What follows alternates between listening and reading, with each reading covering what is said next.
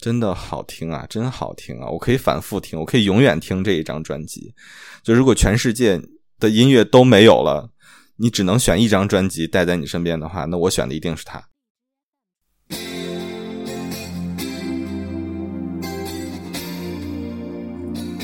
大家好，欢迎回到青年童话电台，这里是四月酒馆，我是小布，我是大伟哥。上一期四月酒馆啊，我们其实聊起来林志颖了啊，这个其实是我追星生涯的一个起点，从智颖老师开始。对，不不，你们现在不能叫智颖，人家我们这种懂行的都管他叫小智啊啊。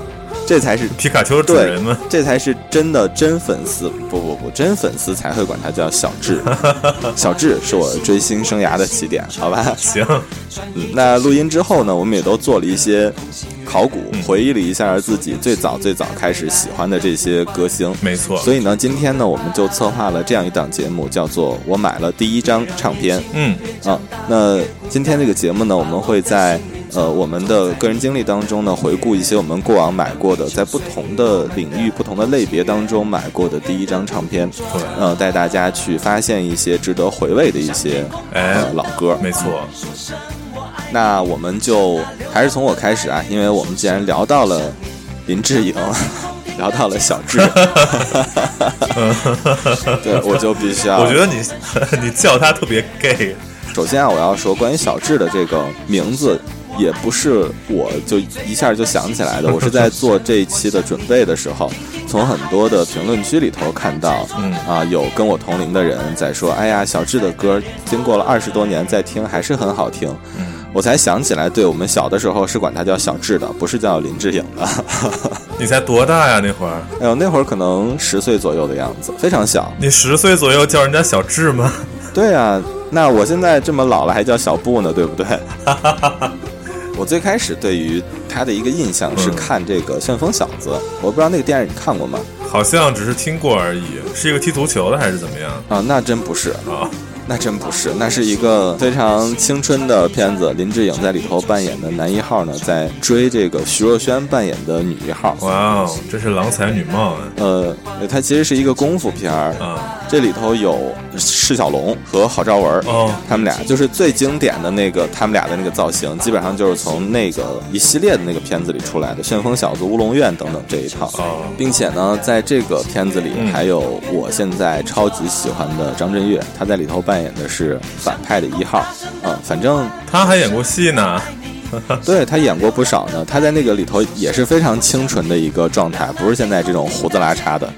看着特别傻的这种情况，对，但是那个里头也是非常青春的一个姿态。然后他其实相当于是徐若瑄的那个正牌男友啊。然后林志颖演的这个角色想要去撬人家，对，反正最后种种机缘巧合打下来之后也没有撬成，他们最后也没有在一起。然后他最后和一个叫珍珠的姑娘在一起了。这个珍叫珍珠的姑娘就是现在陈奕迅的老婆啊！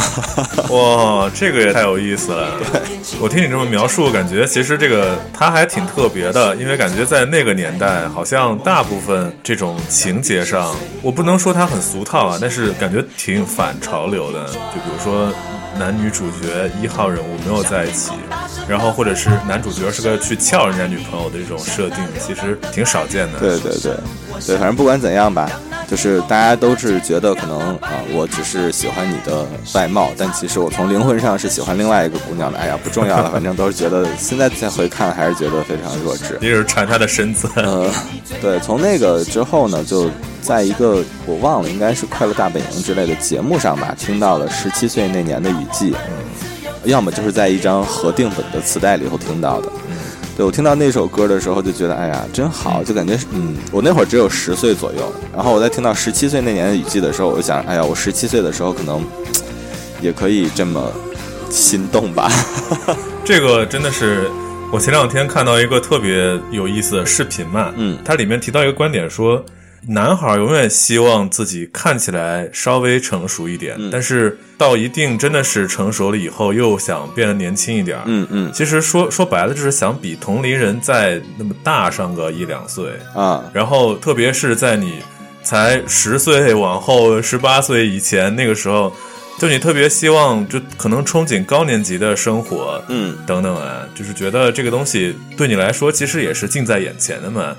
但是你看到他们，好像就看到了你自己未来的样子，就是非常充满希望，就是。对，确实是。对，所以所以那个之后呢，我我因为可能有一段时间，呃，应该是林志颖当完兵回来之后，嗯，有一段时间他好像就开始重复，呃，重重新开始他的这个演艺事业之后，嗯。就上了很多的节目。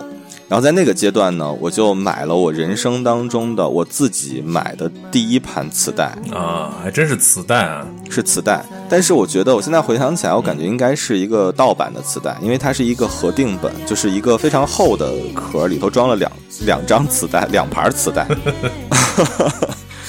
然后这里头有他非常多的歌，基本上我现在再回看，就感觉从从他最开始可能去当兵之前的一些歌也收录在里边，什么为什么受伤的总是我，男人是很好骗的这些歌也收录收收录在里边，然后。像《黎明破晓前》那张专辑里头的这些歌也都收录在里边，所以应该是一张盗版的合订本。嗯，呃，但是那张专辑那一盘磁带是我确实是我人生当中买过的第一盘磁带，这是嗯最切合今天主题的我买到的磁带。对，可以结束了。你现在还留着吗？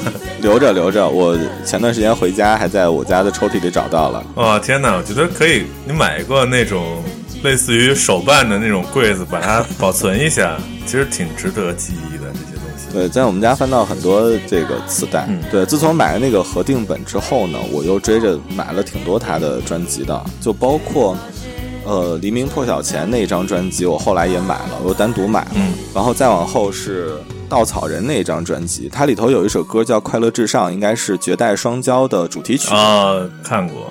嗯然后再往后是去走走，再往后挡不住我，这几张专辑我基本上都买了。然后再往后，基本上他就没有出过什么正儿八经的专辑了。哦，那后来应该是就转型去演戏了吧？对，但是他好像也没演过什么戏吧？《天龙八部》啊，你忘了？哦，《天龙八部》，对对对对对。然后我说到他，我觉得有一个特别有趣的事儿，我想聊一下，就是我们现在耳机里在听到的这首歌叫《芹菜》。嗯呃，这首歌的旋律其实到现在听起来也也还挺时尚的，就是它中间有一段稍微快一点的节奏。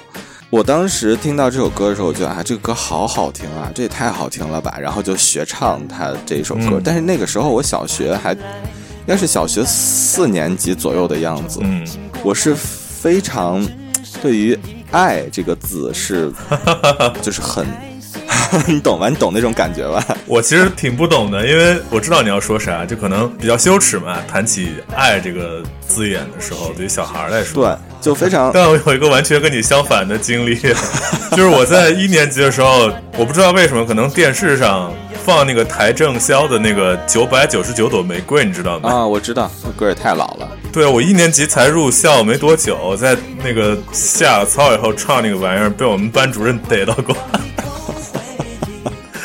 然后还把我妈叫去了，他问这是谁教的，然后我妈就把这个事儿到今天为止都会拿来翻来覆去的讲。我们当时是我们当时也是在学校要有一个表演，嗯，呃，它还不是一个文艺汇演什么之类的，就是上课的时候去我讲台上唱一首歌，啊，我跟另外一个朋友，我们俩人一块儿去唱这首歌。这首歌的最后的一句歌词写的是嗯“因为曾经相爱”，嗯。然后除了这个“爱”字之外，整首歌是没有这个字的。啊，我整个人在唱这首歌的时候，前头都唱得非常欢，然后我唱到“因为”这两个字，我就不唱了，然后后头那几个字是我另外一个朋友 唱的，我就非常尴尬，我觉得哎呀好羞耻，我就没有唱，就唱到“因为”，然后我就停了，我就把头低下了。然后老师就说：“你怎么回？你为什么不唱呢？”我说：“嗯，嗯不为什么，讨厌，烦人。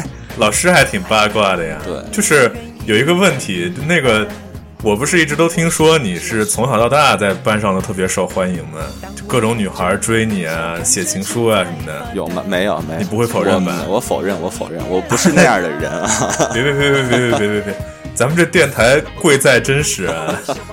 对，就贵在真实，你别乱说。我不是，我没有，别乱说。我没有我没有乱说，是你老婆的承认的好吗？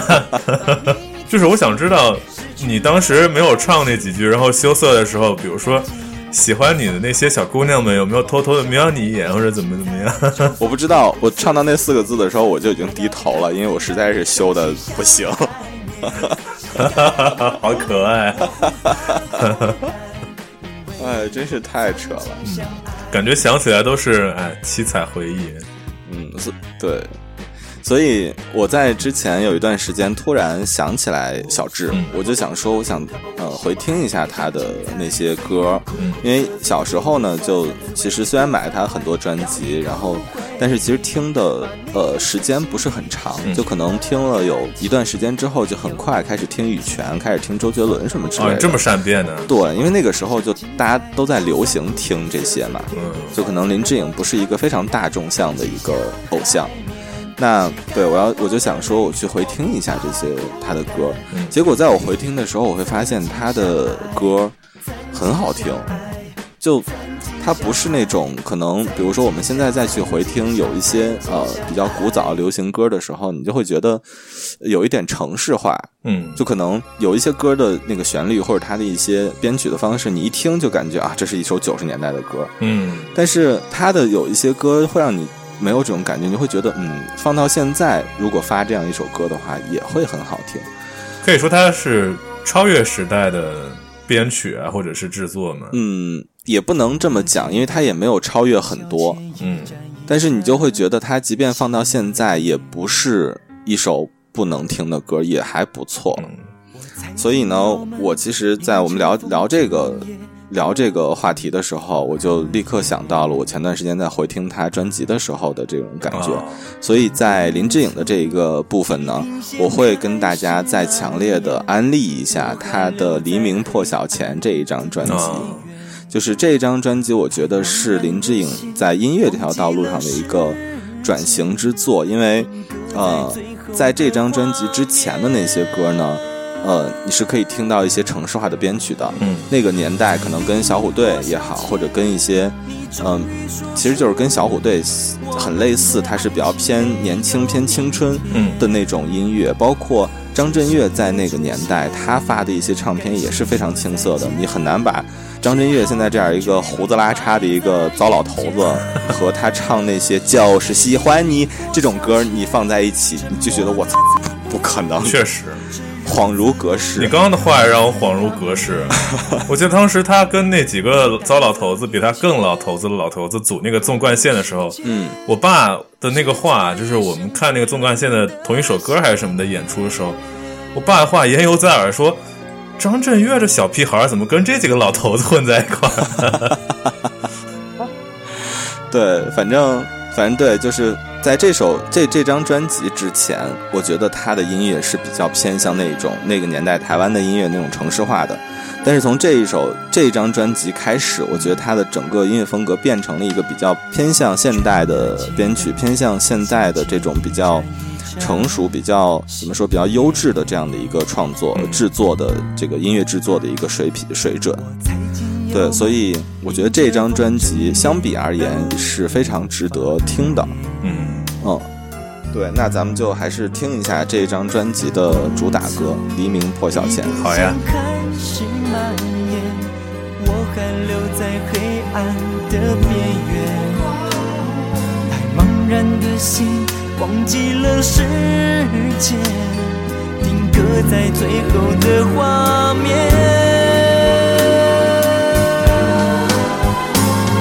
在黎明破晓前。你终于说出，我们的爱情没有明天。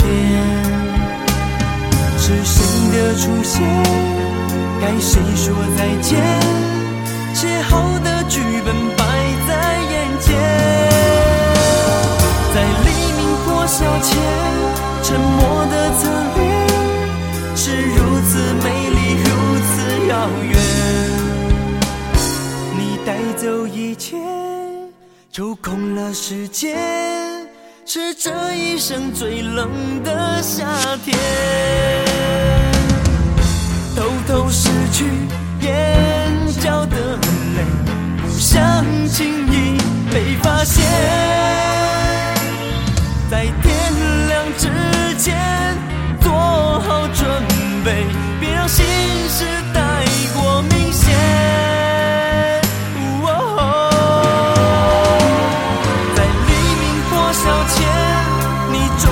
说出我们的爱情没有明天。是谁的出现？该谁说再见？写好的剧本摆在眼前，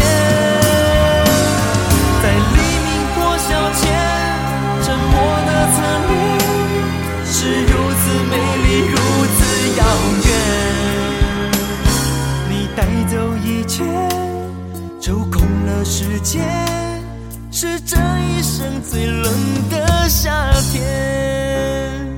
你带走一切。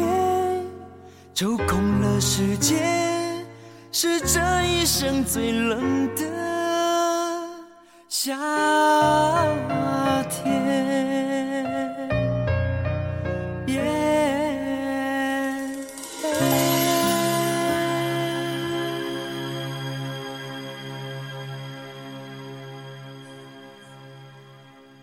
好，在听完小布的这个钟爱的小智的歌曲《黎明破晓前》之后呢，就轮到我来给大家讲讲我的童年女神是谁呢？是谁呢？是萧亚轩。哦啊，这个 嗯，对，就其实现在这个年纪还好了，就如果你要早个五六年问起我，你说童年最喜欢的偶像或者是歌手是谁，我觉得都挺挺挺羞于启齿的，因为。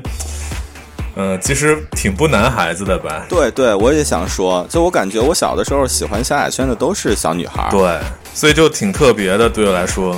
但是因为咱们还是要真诚面对听众，所以还是把底裤晒出来给大家看看，就是我的音乐启蒙，应该说是真的是第一代偶像，就是萧亚轩。当然，他我觉得到现在为止，他的很多歌曲，包括就是最近几年发的，嗯，我觉得也没有说不行，呃，都维持在很高的制作水准上。嗯，你喜欢他是因为喜欢他的歌吗？还是因为喜欢他长得好，还是怎样？我觉得这个事儿啊，是它分一个阶段。一开始呢，可能是听了某些歌曲，然后觉得啊，这些歌真好听，打开了新世界的大门。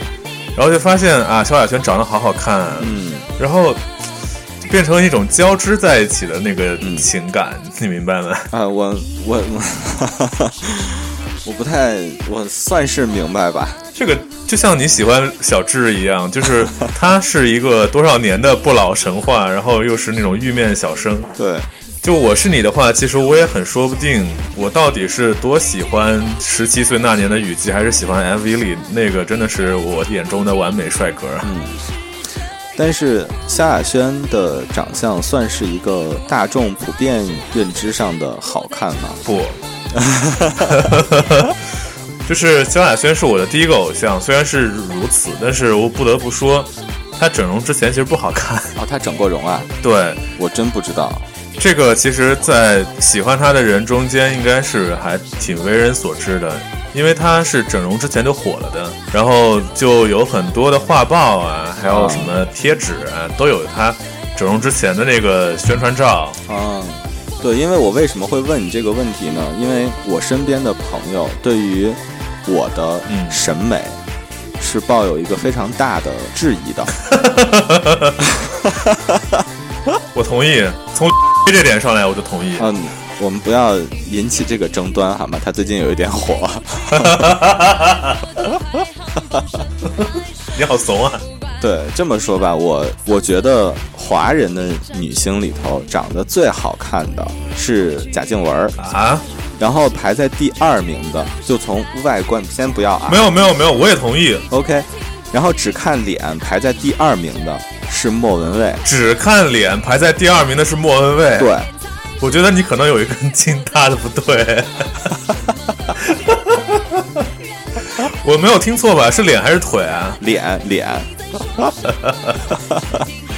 对，所以就是因为这些事情啊，嗯，我的很多朋友都觉得我的审美有问题，所以我刚才问你萧亚轩的那个，就是我很难判断萧亚轩到底长得好看还是不好看，所以你刚对我我不太确定，我觉得她长得还算好看的那一类型，但是呢，因为我被质疑多了，所以我也有一点质疑我自己。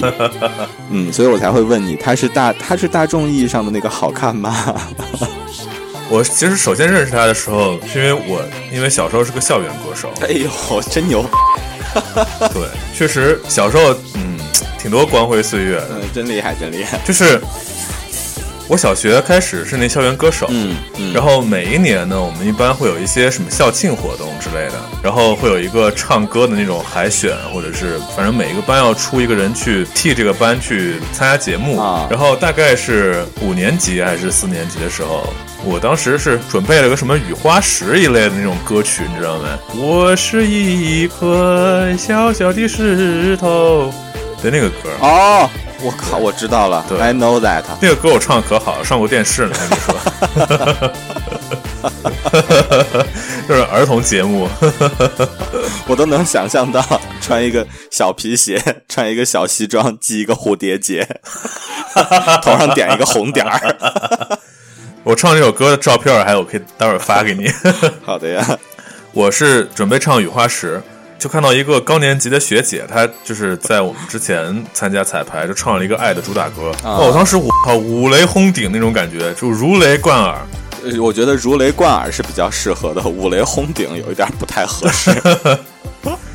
对对对，但是就是非常震撼，就之前没有听过这么好听的歌曲，啊当时觉得，然后做了一个很神奇的事情，就是回去苦练这首歌，然后第二年自己唱了《爱》的主打歌，然后上了那个表演。那你唱跳了吗？没有，说起来特别傻，就是整个人处在那个地方，处在的那个校庆那个舞台的中央，然后唱到副歌的时候，一只手拿着麦克风，另一只手还会往外打开。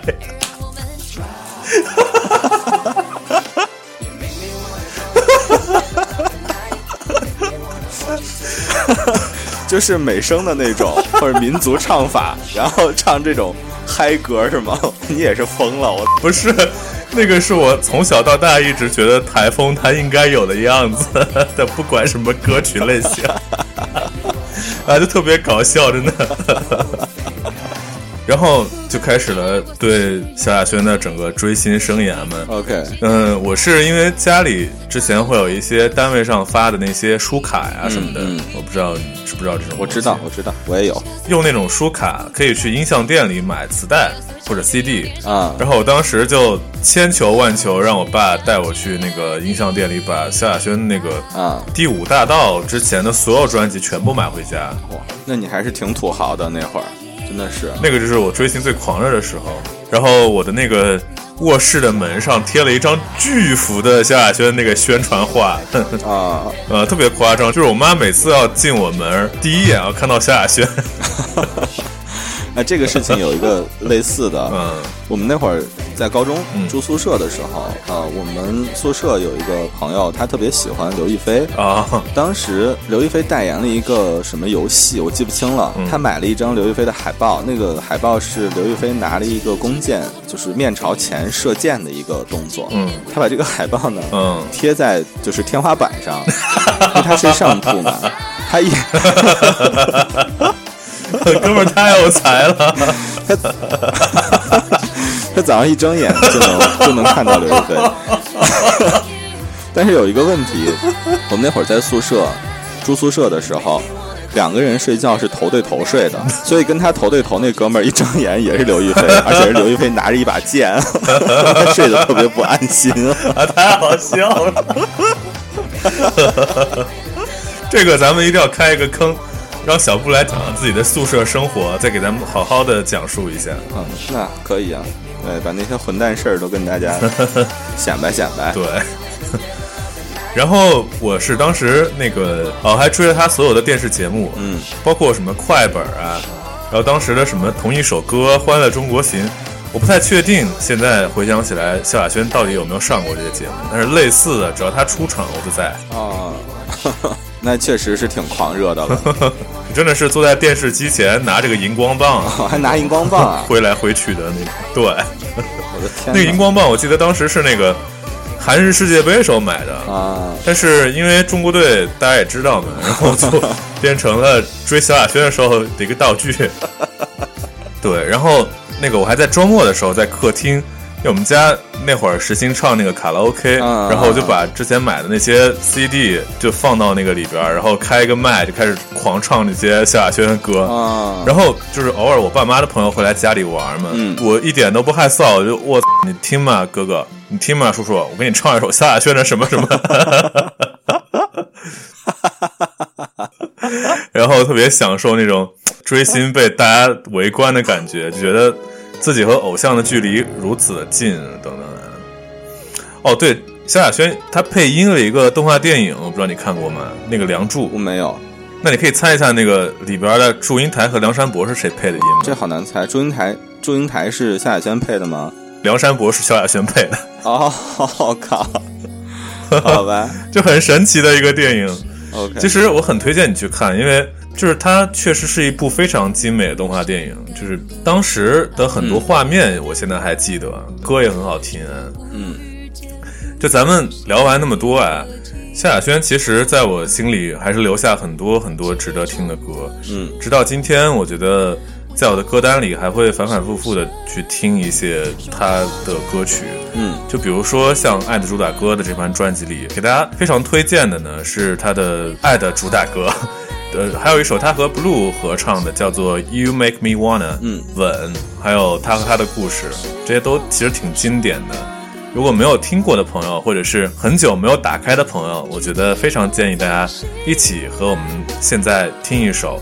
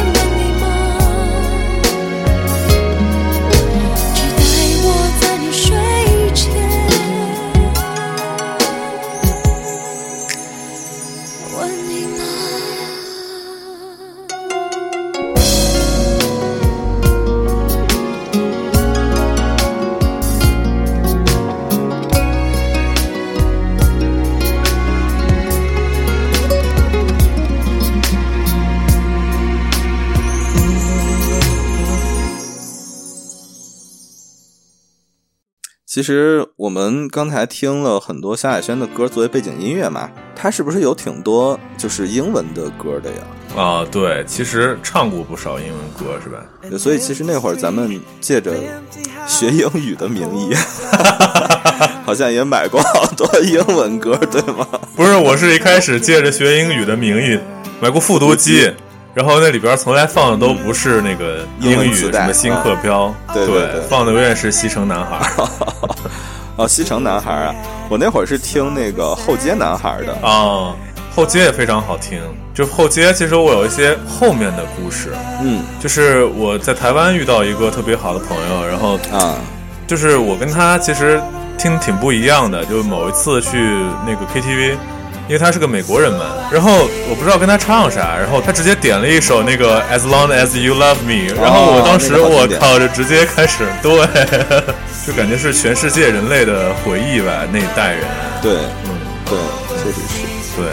但今天我跟大家介绍的呢，嗯是我初识英文歌的第一个遇到的人——西城男孩。啊，这西城男孩呢，是我当时在初中的时候问一个同学借 MP 3写作业的时候，嗯突然在他的 MP 3里面听到的，就是之前完全不知道嘛，然后嗯就听到了这个 My Love，然后当时就觉得我靠，怎么会有这么好听的歌？因为他们都是那个有和声，吧？对对对然后每个人声音辨识度还挺高的，对，所以就是自从认识了他们以后。我每天感觉最开心的时光就是回家写作业的时候，边写作业边听这个。哦，然后最记得的是，当时我不知道他们叫西城男孩，嗯嗯，我就记得一个叫 W 开头的东西，然后我就去音像店里翻，然后翻到了一个什么西域男孩，西域男孩儿，我说西域男孩好像跟他差不多吧，就是，然后我就买回家，然后现在我才发现，好像当时是个盗版的那个 DD，为什么呢？因为西域男孩好像是台配的名字叫西域男孩，但是他他又是简体字儿写的西域男孩，然后就特别离谱，我就买了一盘合集，就这么开始听。对，我知道你一说，但你这么一说，我也想起来了，我应该最开始见到的磁带也叫西域男孩儿，但是现在听起来西域男孩儿特别像，特别像印度乐队。我觉得像个那种服装品牌的名字。不过你说的也对，也像印度那种。那那那那那那那那。哎，咱们做一期节目吧，挖个坑吧，咱们讲一讲那个我在东北玩泥巴嘛。咱们做一期那个。对，西域男孩的和西域男孩。就是，但是当当时其实我已经过了那个追星的阶段了，然后加上周围大部分人不太听他的。就是，所以我推荐很多人，我说你们听这西域男孩们，就是他们听一听，感觉就是听了个乐呵，然后就过了。嗯所以我觉得其实整个时期是我一个人在听这些歌，嗯其实蛮孤独的，说实话。嗯嗯，对。但是前段时间，去年吧，应该是，嗯，微信的视频号想要做直播，他们做的第一件事情就是请西域男孩在微信视频号上开了一场直播。啊，是吗？西西，我说的是西域男孩是吗？西城男孩，对不起。一样一样，就 Westlife 嘛。对，他们请 Westlife 在呃微信视频号上做了一场直播，我不知道你看没看，我看了，我没有，我们都不知道这个消息。是吗？哇，那天简直了，那天简直就所有人我认识的都疯了，就嗯那天整个微信朋友圈刷屏全是西城男孩儿，而且我跟一些朋友的那些群里头，大家就嗯，就看直播加文字直播，你知道吗？哇，就比如说你都没跟我说，我我不知道你喜欢，我就因为大家朋友圈都刷屏了，嗯我老婆朋友圈也刷屏了，我想着这个事情可能大家都知道，就是那种可能大家拉了一个群，然后就是说啊。My Love 来了，怎么怎么着，然后什么 You Raise Me Up 来了啊，就就都是那样，就非常疯狂。那一天晚上，嗯，就感觉全网都被这个回忆杀调动了起来。炸出了很多老粉儿。对，那关于西城男孩，我们就聊到这儿。最后呢，给大家听一首我自己非常喜欢的歌曲，来自他们的《Angel》。of the day. I need some distraction. Oh, beautiful release.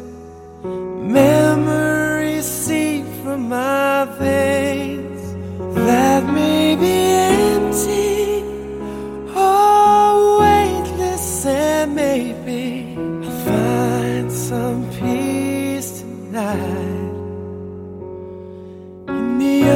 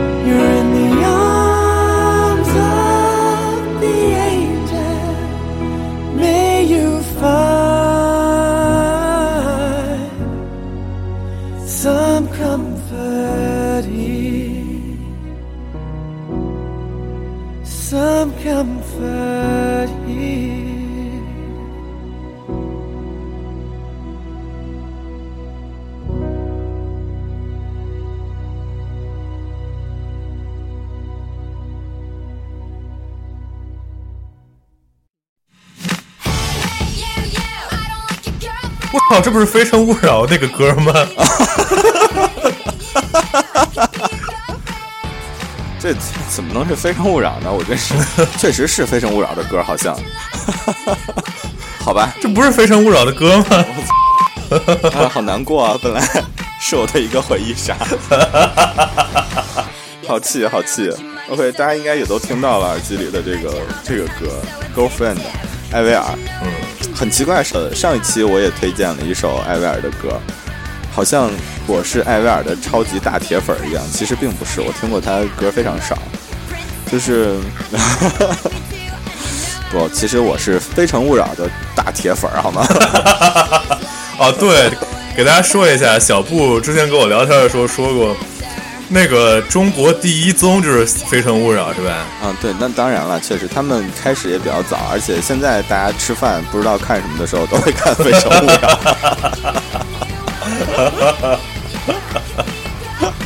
哦，我记得我爸妈那个有一年五一在家的时候，我那会儿应该才十几岁啊，就是我爸我妈五一五天在家里看了五天的《非诚勿扰》，然后那个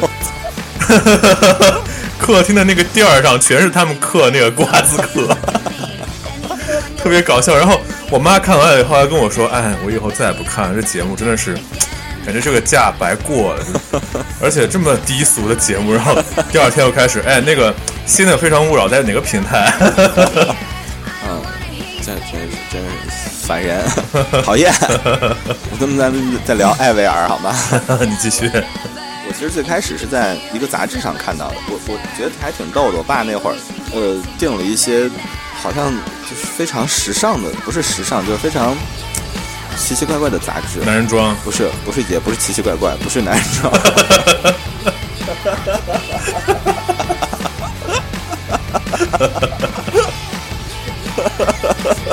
让我再猜一下，知音、家庭不是你你应该猜不到，我都忘了是什么了。它有一点类似于什么精品购物指南啊，就看起来是一个大报纸的样子，但它其实是一个杂志。反正就是那样的一个，具体叫什么我忘了。我在那个上头看到了很多音乐人，啊他就应该有一趴会做那种类似于音乐推荐或者专辑推荐之类的这这么一个板块儿。啊、我在这个里头知道了新裤子，知道了陶喆，还有那个胡彦斌，哦，都串起来了，和上一期，原来这个杂志是男人装啊，不是，可以了，男人装过去了，好吗？对，然后在这里头看到了艾薇儿，嗯，当时就介绍的是非常酷的，他有一段文案，我到现在都记得，说别人的十八岁是在拼成绩，嗯，而艾薇儿的十八岁是在 Billboard 的榜单上拼成绩，啊，然后我就觉得哇，这么酷吗？好酷啊！确实挺厉害，嗯，然后对艾薇儿本身自己的妆容什么，她的打扮也都非常酷。嗯然后我看了那期杂志之后，我就觉得，嗯，我要想买一张她的专辑去听。啊所以，当时就买了她的第一盘专辑，就是嗯《Let Go》，里头是有这个《Girlfriend》和《Complicated》，有没有《Girlfriend》我不记得，但是有《Complicated》这首歌。啊，Let Go 那个专辑，它的那个设计我印象特别深刻啊，我觉得，对，嗯，现在的还记得那个样子，你记得吧？它那个字体就是感觉是拿什么刀之类的刻在墙上的那种，就感觉非常的对对对对对对酷那种，对对对，都很酷。是的但是其实我不知道，我身边的人听艾薇儿的非常少。然后我在上大学的时候，就非常偶尔的一个机会，啊，跟一个不太熟悉的同学，嗯、在一块儿聊天，他突然就唱了一句 “Hey Hey You You I Don't Like a Girlfriend”，唱了一句这个歌词，嗯这个歌，然后我突然就觉得哇，这个人，我跟他的距离瞬间就拉近了，我觉得他好亲切，嗯对，就很难在，就真的就很难在别的认识的朋友或者认识的人或者不认识的人口中听到这么一首歌，这么一句歌词，就突然觉得哇，好亲切。哎，我觉得你是那种特别歌单及人品的人。就咱们俩，包括还有你和这个人，嗯我们都是因为音乐认识的，不是吗？就是你特别的喜欢，或者是习惯于用一个人的音乐品味，或者是和你的音乐契合度去判断你和他的距离，嗯，对。对吧？对，我觉得对是，我觉得两方面吧。一方面是说，如果我们呃都喜欢某一个类别的音乐，嗯那可能确实就是所谓的音乐品味，我们相同，那可能大家对于呃人生或者世界的认知是会相同的，对，这个确实。这是一方面。对，然后另外一方面是说，可能因为像《Girlfriend》这些歌是我小时候听的，就如果我们在一些就怀旧的这个音乐，或者说在一些呃小时候童年回忆的这些音乐上有一些相同性的话，嗯那我们会我会觉得可能我们小时候成长环境是类似的。多看《非诚勿扰》是吗？不要再提《非诚勿扰》了，我求你了。我今天这期节目聊完，艾薇儿在我心里已经毁了。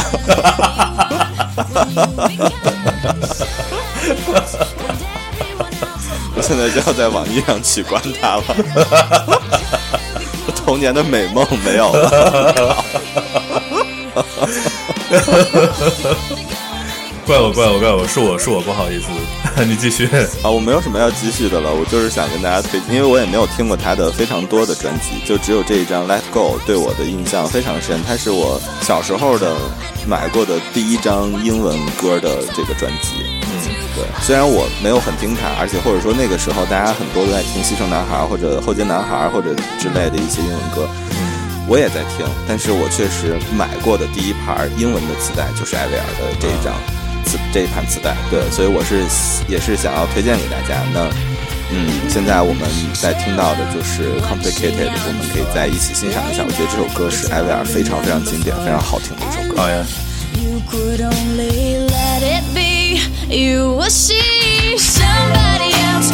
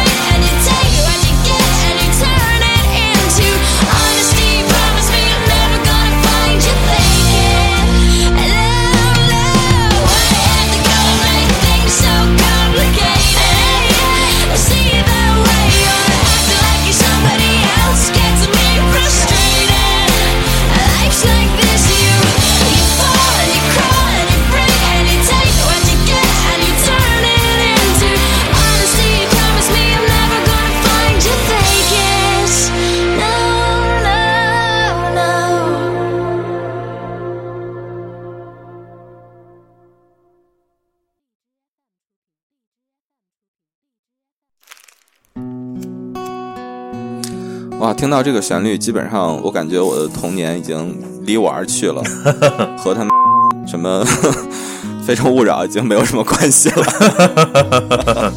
就进入了独立音乐这一个板块，这个板块呢，可能是我觉得对咱俩都是非常重要的一个板块。没错，就可能我们最近的这这么大概有最近的十年左右，都是在这个领域在听音乐的。嗯，就可能流行音乐会相对偏少一点。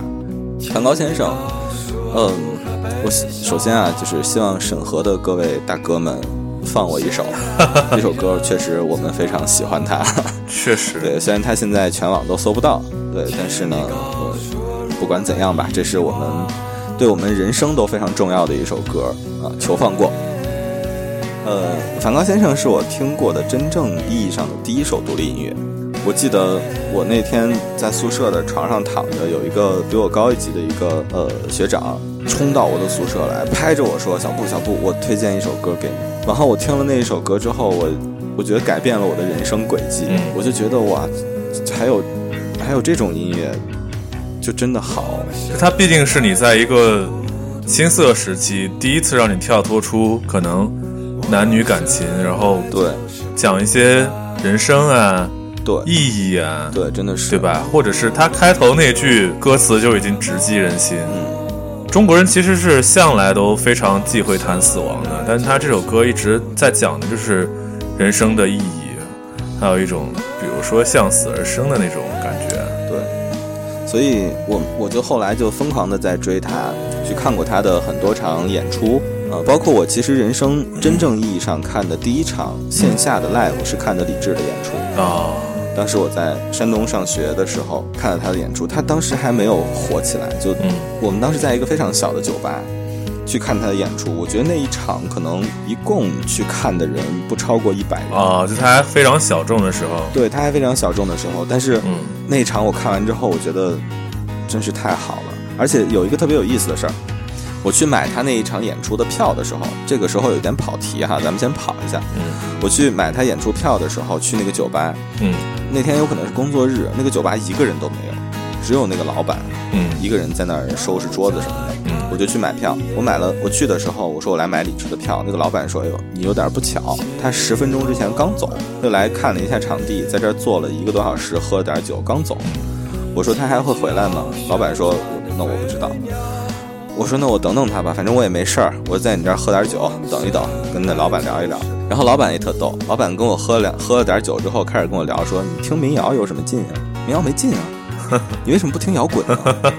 我说：“你你说的也对，我也可以听摇滚。”然后他就指了指墙上的海报，跟我说：“我给你推荐一个乐队，嗯叫逃跑计划。”啊就墙上的海报，说这个乐队，说这个乐队上周刚刚成军，在我这儿办完巡演。你想那是多早以前的事情了。还真是，然后我我后来到他演出那一天的时候，我们就站在那个舞台上，他还没有来。结果等等了一会儿之后，他其实他一直都比较准时嘛，嗯就等到开场的时候，我就看到就是人群就那样主动的让开了一条路，然后我就刚好在那条路中间这一块儿，我就看到一个人还挺高的，啊呃，非常瘦，佝偻个背，抽着一根烟就从那个人群中间走过去，就从我旁边走过去的。嗯然后我还想着，我操，大哥是谁呀、嗯然后走过去，啪，坐在台上就开始唱。我说，哦，这是李志啊。这之前你是不认识他长什么样儿是吗？我知道，但是因为在酒吧就没有灯，非常黑，我没看清。啊啊嗯，就从我旁边走过去了。确实 live 的环境是那对样，，那是我真正意义上看到的第一个 live 的现场。嗯，这段经历还是非常美好的。然后一直到后来他被封了，嗯我之前都没有买过他的专辑。嗯他被封了那一天，我立刻就跑到我们家楼下一个商场里有一个音像店，我就冲到那个音像店去，我说有李志的专辑吗？嗯他说有，然后就在那儿放，就基本上每一张专辑都只有一张 CD 了。啊。然后，然后当时一张他那个一张 CD 大概要九百多，啊？对，很很贵，因为那个时候他被封了嘛，就他很贵很贵，他一张 CD 要卖九百多，我买了前三张，第四张《我爱南京》那一张专辑是他最最最最最经典的一张专辑，没错。但是确实太贵了，《我爱南京》那一张专辑那一天的价格是三千五百块钱，疯了吧？我的妈呀，真的是，嗯，我买了前三张，花了将近三千块。然后我想买《我爱南京》，但是我确实有一点没下定那个决心，我没有买。但是现在我回看起来，我觉得有点后悔，因为那张专辑确实很经典。就我我花三千五百块钱买回来，它放在家里，反正那些专辑我都没拆，都在那儿放着呢。这其实也是一种情怀，我觉得我能理解。虽然咱们听歌啊，不管是你都已经下了，对，但家里还是会有一些收藏。我觉得这个是世人所不能免俗的。对，是。嗯，但是呢，我在独立音乐的这一部分买的第一盘唱片其实是张伟的《白夜饭店》啊，这个也是一个特别特别经典的专辑。从他的那个那四个大字儿就已经挥之不去了，神作，对吗？对我其实最开始特别不喜欢张伟伟，啊就一开始一开始的时候，我贼不喜欢他，这我还真不知道之前。非常排斥他。但是有一段时间，呃，就是民谣圈的有很多人在做一些特别奇奇怪怪的那种旋律。嗯。就举例来说，比如李白白啊，明白。那种的，十送红军的那种，呃，还有像两只山羊之类的。然后两只老虎，，对，就那改编歌曲，对就那样的一些歌，不光是改编，它有一些像小何，啊，他做的好多音乐都是那种，就是你它旋律性相对来讲弱一点，但是它比较独独特嗯。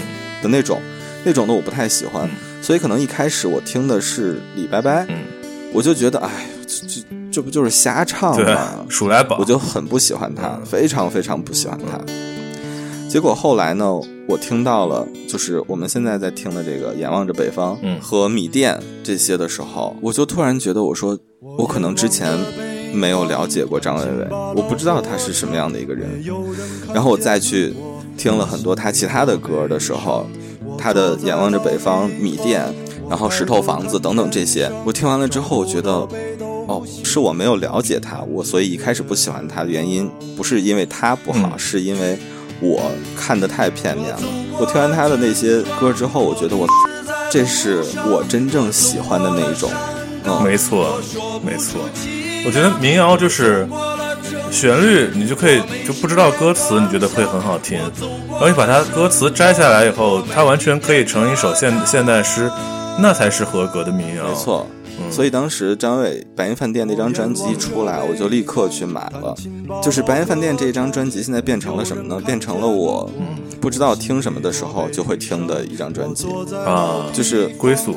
对我，我会，我会随时，我只要点开网易云，我想到的第一首歌就是《白银饭店》。嗯，我就会从白从雾都孤儿开始，白银饭店，然后开始什么哪一位上帝会原谅我们一个人等等，这样一一一顺溜听下来，然后就每一首歌我都觉得。真的好听啊，真的好听啊！我可以反复听，我可以永远听这一张专辑。就如果全世界的音乐都没有了，你只能选一张专辑带在你身边的话，那我选的一定是它。我眼望着北方，弹琴把老歌唱，没有人看见我，我心里多悲伤。我坐在老地方，我抬头看天上，找不到北斗星，我只看见月亮。不，就是到了这个氛围，我觉得我已经暖上来了，感觉那种嬉笑怒骂的已经回不去了。所以我们还是缓解一下这个情绪啊！我给你讲一件特别有趣的事儿。你知道《织毛衣》这首歌吗？我当然知道了，我深深的爱着你，你却爱着一个。嗯嗯，《织毛衣》这首歌呢，之前挺逗的，就是《快乐男生》的海选有人唱这首歌了，你听过那个版本吗？一个胖子啊，啊，他他他打码了吗？他那个词儿？没有，他当时就 不是他那个《快乐男生》的正片里头没有播放，啊，他是在海选。互联网上传起来的海选的片段，他弹琴在唱哦，他唱了完整版，而且没有没有逼，就完全唱下来了，那评委都是谁啊？而且唱的还我忘了，我回头可以给你找一下那个视频去看，啊。然后他唱的还挺好的，啊，然后反正评委大概意思就是说。唱的挺好，琴弹的也行，那这歌吧，没法给你过。哎，这太逗了。我那会儿，对我那会儿刚开始学学吉他，我们就在西坝河那边住的时候，当时我们对门的那个邻居他们在装修，但是呢，呃装修就是你知道现就是后来啊，装修这一个东西被规规范化了，就比如说你平常。呃，周末是不允许装修的，节假日也是不允许的。呃，在工作日的时候，它可能是早上八点之后到晚上六点之前，大概这个环节、这个周期之内可以装。然后中午应该还有一个小时休息，反正就比较规范了。嗯但是那个时候呢，他是不规范的，就没有人管。啊，就随所以他就一直在装，而且对随便，而且那个哥们儿呢，他也不请施工队，他自己在家装，就自己在家拿一个钻头钻自己家地板，啊，这种人太然后打墙，嗯。啊特别烦。就我们去跟他说也没用，然后我们就报警，报了警之后打幺幺零，警察说这事儿我不管，你得打城管的电话。啊，我们就打城管的电话，城管说这事儿你得报警，就互相这样，你知道吧？然后我们就没辙了，就去跟他说也不行。然后我们说算了，你既然这样对待我们，那就你不仁我不义，对吧？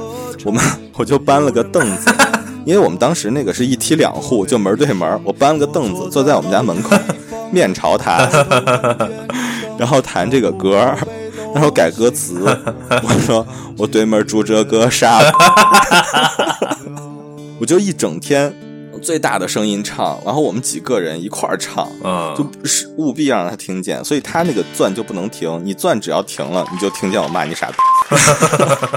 哎，怎么感觉像三国里面那种两军对垒的时候派那种人，派那种小兵出去对骂？上前骂阵是吗？对，就是我觉得这种不提倡啊，咱们虽然不提倡这种行为，但是我只能说我个人还是觉得以直报怨是正确的一种处理方式吧。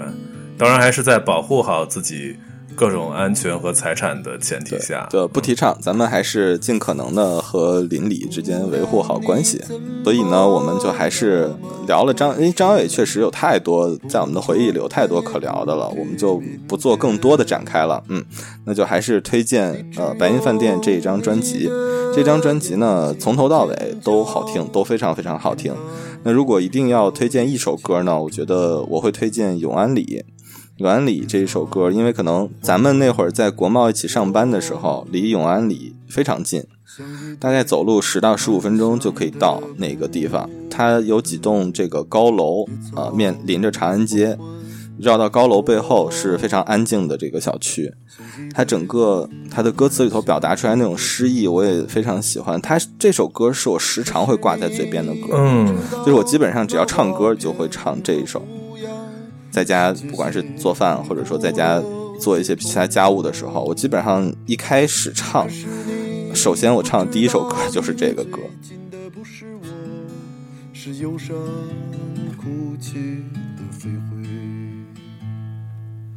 明天之前，让我为你，为你唱一首歌。明天之前，我要爱你，比昨天更爱你。明天之前，让我为你，为你。唱一首歌。明天之前，我要爱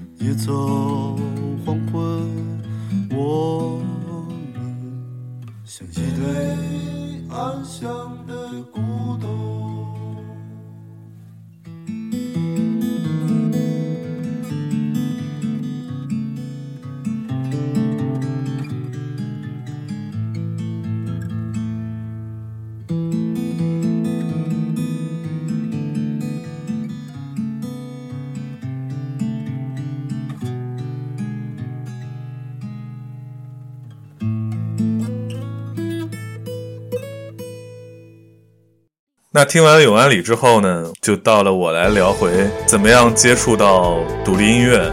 嗯。我觉得首先是大家都经历过一个那种听流行歌，然后其实分辨不出来到底什么是流行，什么是摇滚，什么是民谣或者电子，大家没有那个概念。对对，我觉得第一次让我有这种概念是很后来的事儿了。嗯。我记得我高中毕业，然后开始学法语嘛，嗯，当时宿舍里有一个朋友放了一首痛痒的歌哦，我太喜欢痛痒了，啊，是吗？对我太喜欢痛痒了。我之前还不知道你这么喜欢，不然的话，我其实还可以要到一些高虎的问候什么的。哦，是吗？之前嗯对我在那个唱片公司有那个和高虎的合作机会，他还跟我聊过微信。哇，就我印象特别深的是，我就听说过他完全没有看过一页杰克凯鲁亚克的《在路上》，然后写了一首《再见杰克》。我觉得这个人是不是有点做作？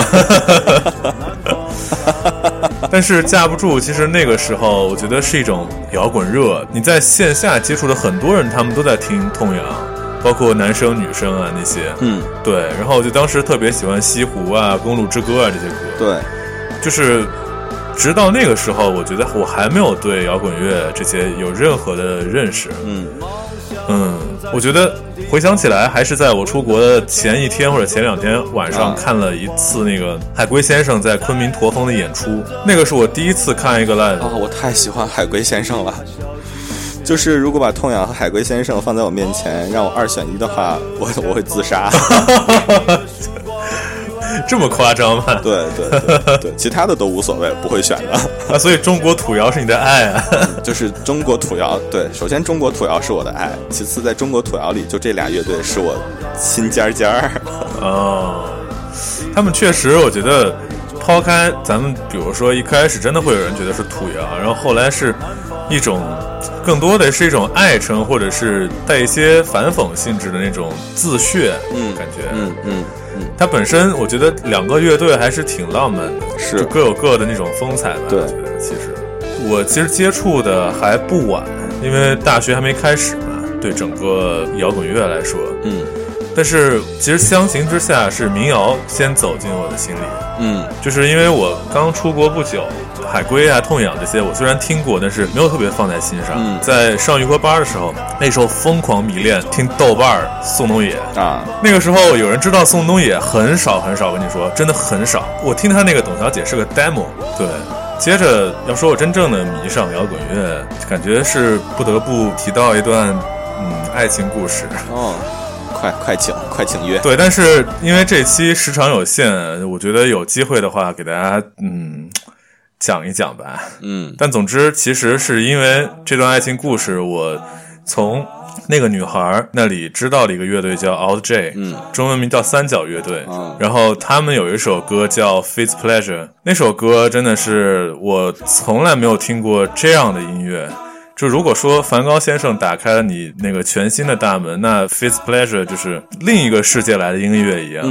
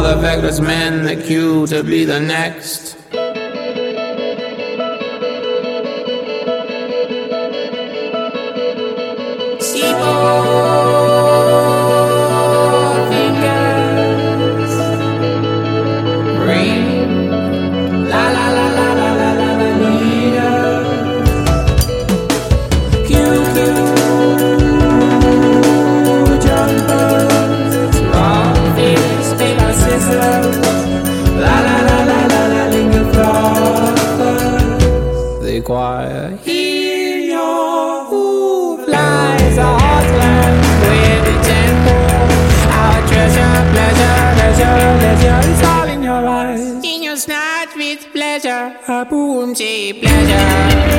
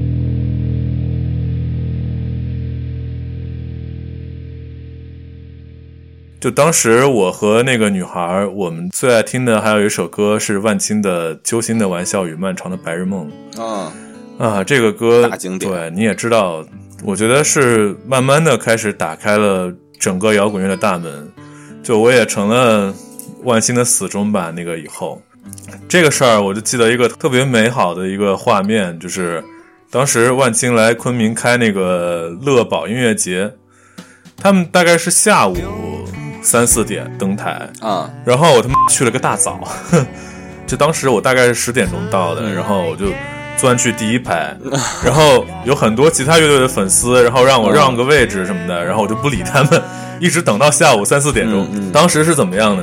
我借了个我老爹的单反相机，穿了一身那个他们第一盘专辑那个跳水员那个 T 恤，现在回想起来其实挺装啊，嗯，但是就是感觉青春的一个最美好的画面就在那一天。对，我记得有我也有类似的一个画面，对，我们也是，我是第一次去音乐节的时候，当时是在济南嗯的一个音乐节。其实现在回看，那个音乐节上请的全都是非常大牌的乐队，那那个时候都没有什么名气。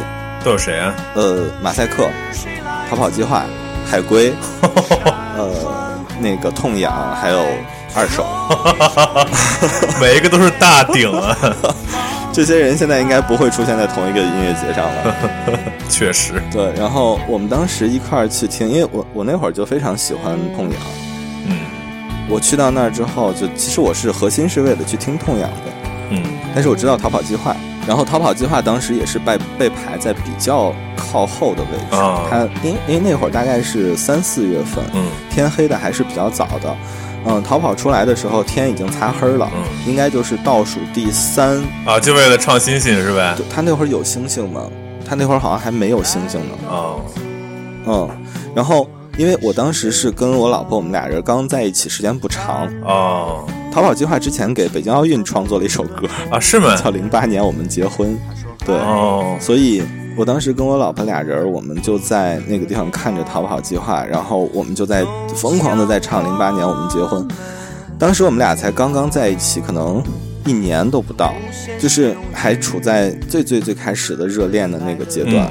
然后我们在听逃跑计划在唱《零八年我们结婚》，然后我们俩一边蹦一边就跟对方在唱《零八年我们结婚 》，就当时觉得啊好美好。嗯但确实，我们俩零八年也没有结婚，因为我们零八年还没毕业呢。嗯，但是就是真的是一个对未来无限幻想的那个时代。是谁来自山川湖海，却又于昼夜厨房